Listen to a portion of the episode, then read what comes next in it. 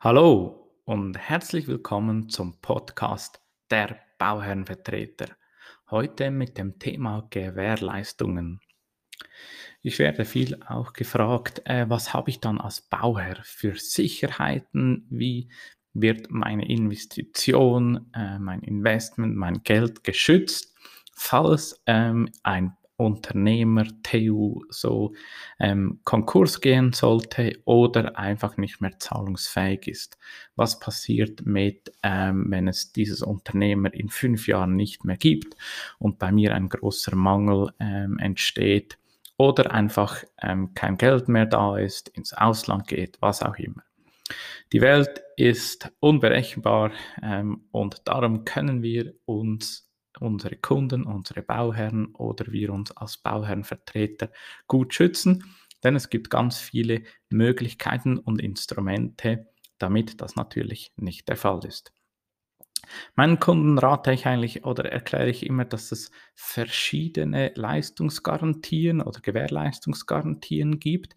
Diese sind dann natürlich aber abhängig, in welcher Phase mein Projekt sich befindet.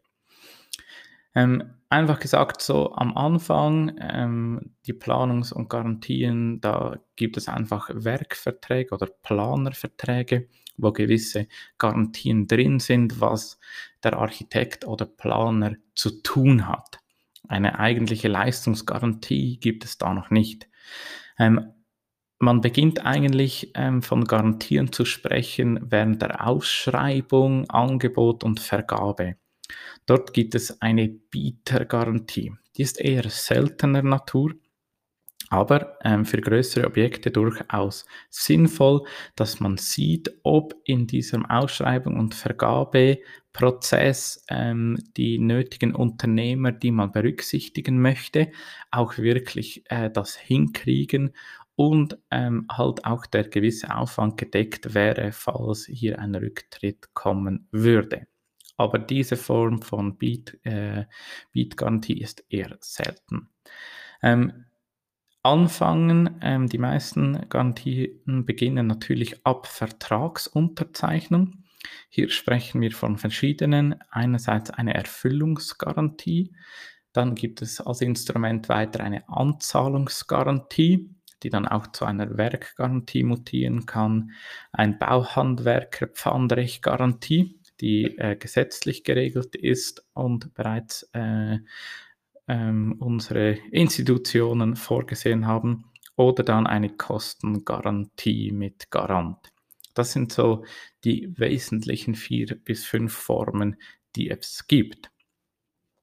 Ähm, zur Erfüllungsgarantie. Die Erfüllungsgarantie ist äh, eigentlich eine begrenzte Leistungsgarantie für den Fall vom Vertrag bis zur Abnahmeübergabe des Werkes. Wie das Wort eigentlich sagt, ist es äh, eine Garantie, die dazu führt, dass ein GU, Theo oder auch großer Unternehmer ähm, die Erfüllung garantieren kann, dass sein Werk fertiggestellt werden kann, sollte er ähm, nicht mehr liquide sein oder in Konkurs gehen. Dann ist diese Erfüllungsgarantie, diese, diese Garantie, die durch eine Institution, Versicherung oder Bank erstellt wird, dazu da, dass ein Teil äh, für ein, als Entschädigung, falls man einen neuen Unternehmer suchen muss, ähm, ähm, diese Leistung erbringen kann und das Werk halt auch fertig wird.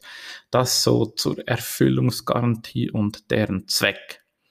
Dann die Anzahlungsgarantie kann ein Teil äh, einer Erfüllungsgarantie sein, ist aber dazu da, dass man sich versichern kann, wenn man Akontos zahlt vom Baumeister oder, oder wem auch immer oder auch GUTU, dass der Leistungsfortschritt allenfalls ja nicht dem äh, tatsächlichen geleisteten Arbeitseinsatz äh, vor Ort entspricht. Das ist ja nicht ganz einfach zu beurteilen, ob die Akonto, die jetzt vielleicht per Ende Monat oder Anfangs nächsten Monat ähm, wieder fällig wird, da frage ich mich ja, entspricht das der Leistung vor Ort? Und wenn man so mal auf der Baustelle sieht und ähm, am besten beim Baumeister mal, äh, mal, sieht, kann man vielleicht die Stockwerke hochrechnen und das geteilen durch oder äh, Lieferscheine ähm, einfordern und schauen, wie viel Beton und Arbeitsstunden das alles geleistet wird. Aber es ist einfach viel zu aufwendig, wenn man das immer wieder ähm, auf den Franken oder Rappen genau wissen möchte. Darum gibt es als Möglichkeit, um das zu umgehen, eine Anzahlungsgarantie, die sicherstellt, falls wir den, Bau, äh, den Unternehmer oder TU überzahlen würde, ist diese äh, geleistete äh, überfällige oder zu viel bezahlte ähm, Rechnung in dieser Anzahlungsgarantie eigentlich berücksichtigt. Dann auch in der gleichen Sparte zwischen Vertrag und Abnahme des Werkes, also in der Realisationsphase, gibt es das Bauhandwerkerpfandrecht. Das ist zum Schutz ähm, vom Handwerker. Sollten wir als Bauherrn oder Bauernvertreter äh, nicht bezahlen, dann kann der Unternehmer ein Bauhandwerkerpfandrecht anmelden.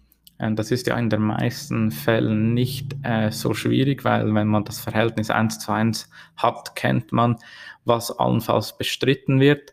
Was aber ganz schwierig ist, sind Subunternehmer. Also als Bauherrenvertreter oder Bauherr stellst du einen Unternehmer an und dieser vergibt dann gewisse Arbeiten Sub oder noch Sub-Sub-Unternehmer, ein äh, dritter Rang. Und dann hat man das einfach nicht mehr im Griff, falls jetzt ein Subunternehmer seinen eigenen Subunternehmer oder Lieferanten, nein, Lieferanten sind es nicht, Subunternehmer, jemand, der ein Handwerk vor Ort verrichtet, äh, nicht bezahlt wird, der kann das auch eintragen. Man kann das relativ schnell sicherstellen. Hier auch zwei Tipps.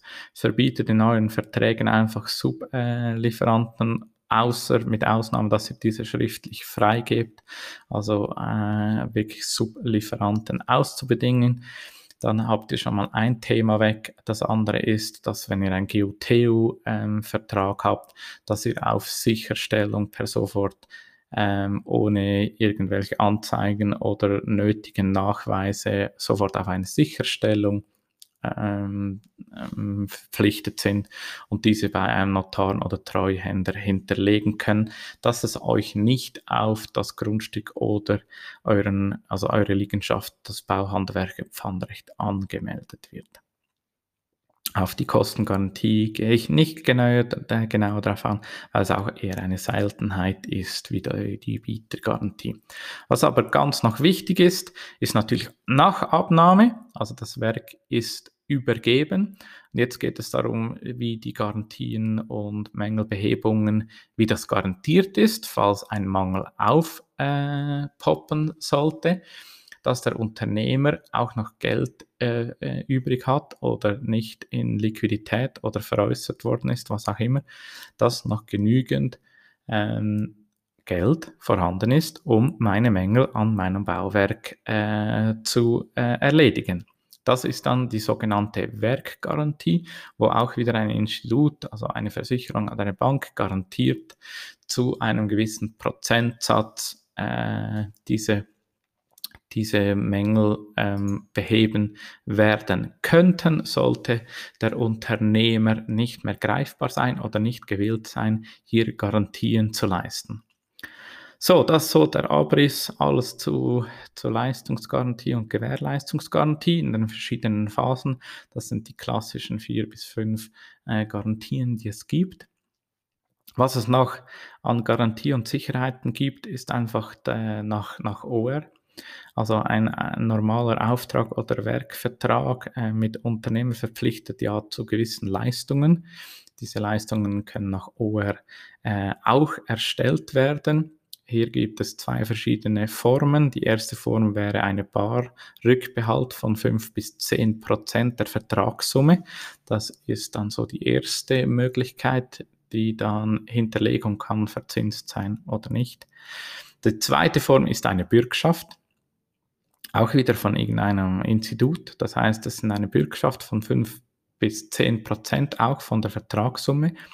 Hier ist auch wieder die Möglichkeit ähm, vom Bürger, das sind meistens Banken, Versicherungen oder in den seltenen Fällen Privatpersonen. Es gibt drei verschiedene Formen von Bürgschaften. Eine einfache Bürgschaft, da ist der Bürger haftet nach dem Konkurs erst des Schuldners. Dann gibt es eine Solidarbürgschaft, das heißt, der Bürger haftet ohne Konkurs des Schuldners. Und die dritte und die meistverbreitete ist die Erfüllungsgarantie. Das ist, dass der Bürger haftet bei Meldung einer Vertragsverletzung, sprich wenn er die Mängelbehebung etc. nicht erledigt. So, mein lieber Freund, das war es für heute mit der Übersicht zu Gewährleistungsthemen. Vielen Dank, dass du dabei gewesen bist. Falls es dir gefallen hat, hinterlass mir doch egal auf welchem Portal eine Bewertung und teile diesen Beitrag, damit möglichst viele Personen von diesem Know-how profitieren können. Ich wünsche dir einen schönen Tag. Wir hören uns bald. Dein Sven Schott.